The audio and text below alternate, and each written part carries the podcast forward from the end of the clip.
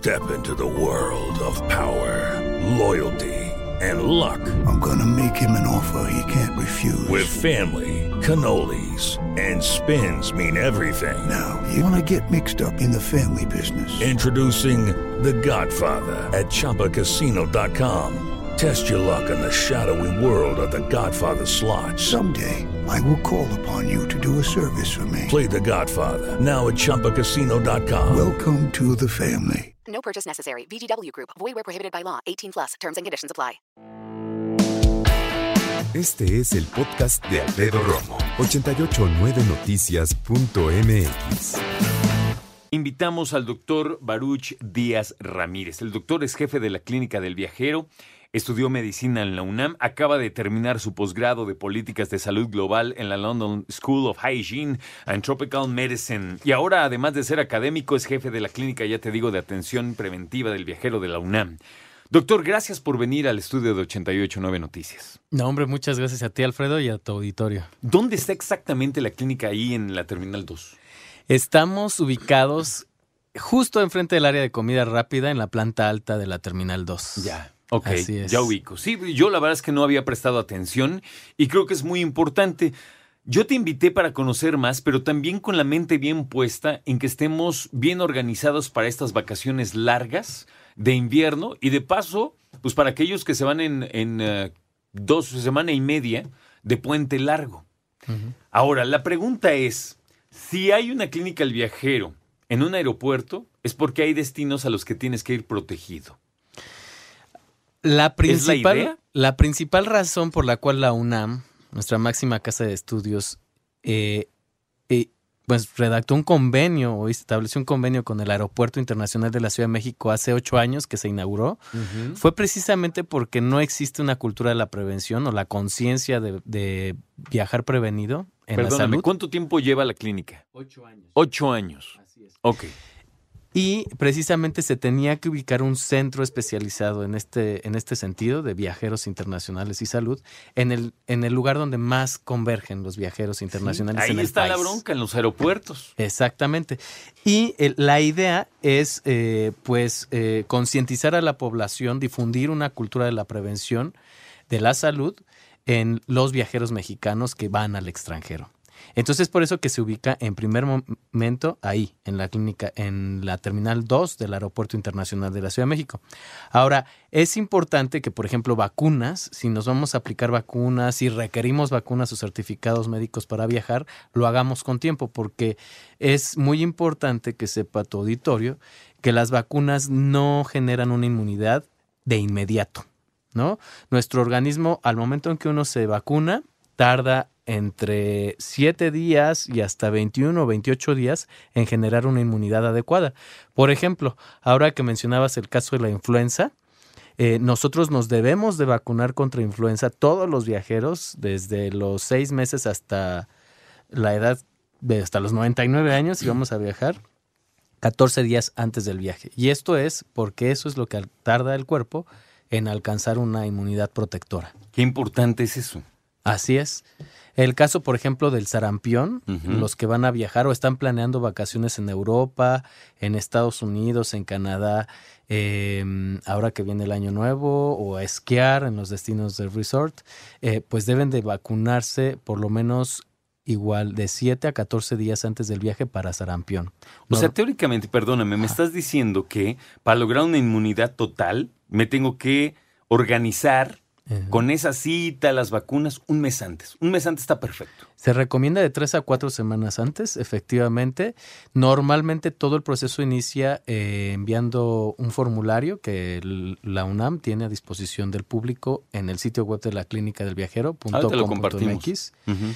Y ahí es donde el viajero, tres a cuatro semanas antes, llena ese formulario, solicita información y entonces un médico a cargo eh, responde las solicitudes de información y para que las personas programen todas este tipo de, de solicitudes o de requerimientos con tiempo. Ok, ahora la pregunta es, y yo sé que es complicadísima, pero ¿cuáles son los destinos más populares entre los mexicanos para los que se necesita una vacuna? Eh, bueno, existen vacunas obligatorias. Y vacunas recomendadas que no son obligatorias. Ok. Normalmente las obligatorias son, eh, la principal es fiebre amarilla, que normalmente se ubica en América del Sur y África subsahariana. Ahí es donde está la, enfermedad de fiebre amarilla y es en donde nos tenemos que vacunar. África al sur del Sahara, es lo que entendí. Ajá, ajá, ok. por, por debajo del Sahara.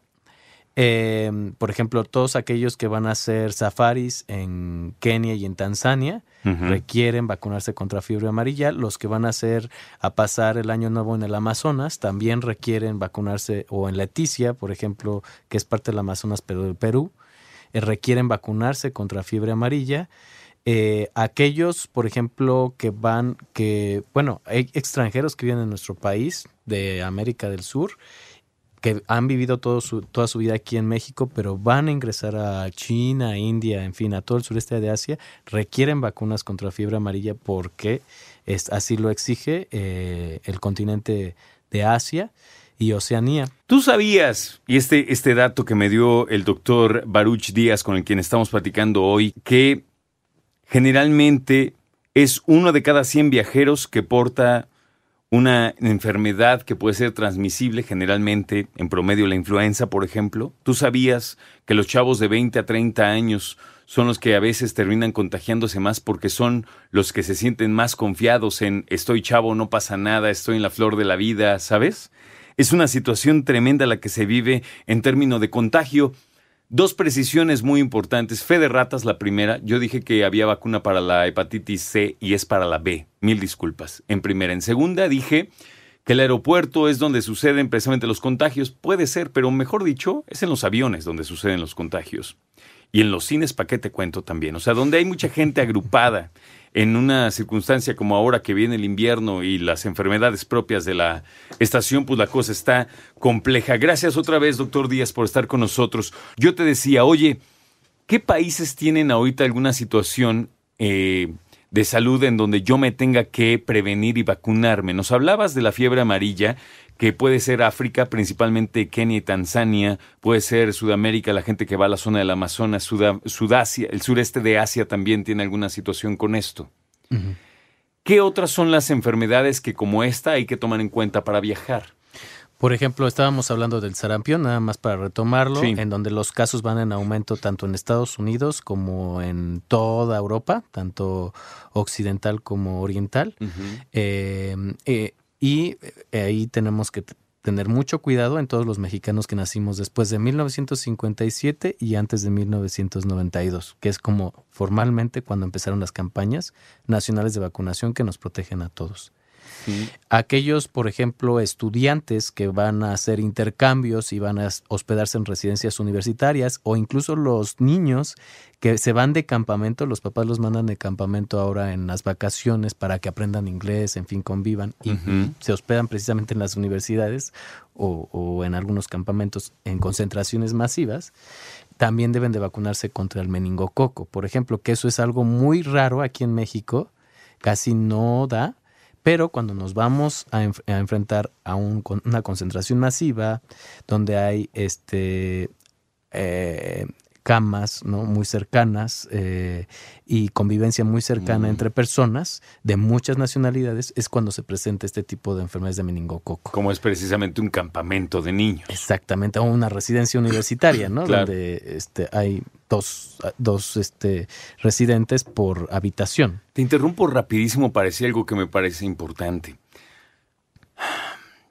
Quiero decirlo lo más sutil posible, pero hay personas que entienden o creen que estas enfermedades es de personas que viven en lugares de difícil acceso, de países en vías de desarrollo, en lugares que carecen de salud o de higiene, pero como escuchas, hay personas que tienen mucha lana y que pagan esos, eh, esos intercambios universitarios, esos campamentos de niños, esos viajes a todos lados, que todavía están más expuestos.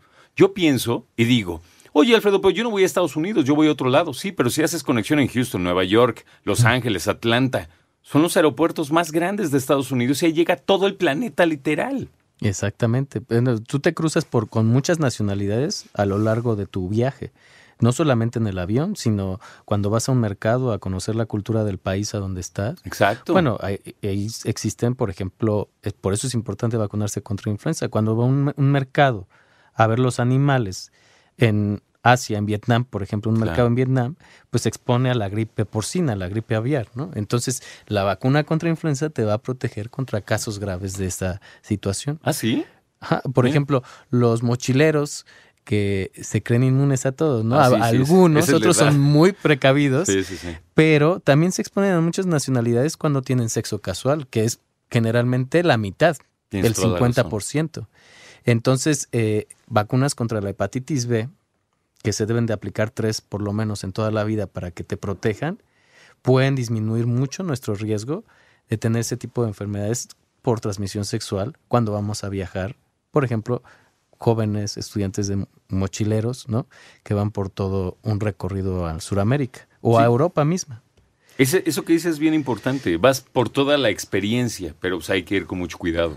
Exactamente. Eh, por ejemplo, sabemos que las personas que viajan en cruceros son muy proclives a padecer fiebre entérica fiebre tifoidea. Y existe una vacuna precisamente para disminuir el riesgo de enfermar de fiebre entérica o fiebre tifoidea. Salmonelosis le conocemos. Ah, ok. Ya más decir, ¿qué es comúnmente.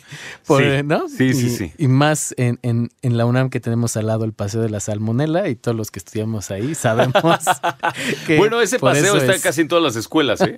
No, sí, la verdad. Exactamente. Y en todos los lugares. Entonces, cuando vamos al extranjero, hay, y sobre todo al sureste asiático, en este caso de la salmonelosis, es, y los cruceros, es, es una región habitual en donde se transmiten este tipo de enfermedades que podemos evitar vacunándonos. Exactamente. Así que para ustedes que van a viajar en estas vacaciones largas, porque a mí ya se me quitaron las ganas. No, no es cierto. No es cierto. Pero sí, ya, en serio, para los que van a viajar en estas vacaciones largas, creo que es muy buen momento ahorita, doctor, para hacer la cita. ¿Dónde encontramos más información, porfa? Bueno, la encontramos en el sitio web de la clínica del viajero.com.mx, que es el sitio de la universidad que pone a disposición del público en general. Bien.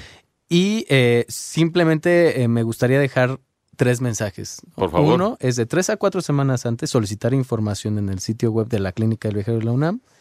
En segundo lugar, contratar un seguro de gastos médicos es muy, muy importante cuando vamos a hacer un viaje internacional. Sí. Y en tercer lugar es registrar nuestro itinerario en la página de la Secretaría de Relaciones Exteriores, que es el CIRME, que es el Sistema de Registro de Mexicanos en el Exterior, para estar informados sobre qué consulados Claro. o embajadas nos toca ¿Y dónde andas? y dónde andas si es que hay algún evento social o natural que nos exponga. Escucha a Alfredo Romo donde quieras. Cuando quieras. El podcast de Alfredo Romo en 889noticias.mx.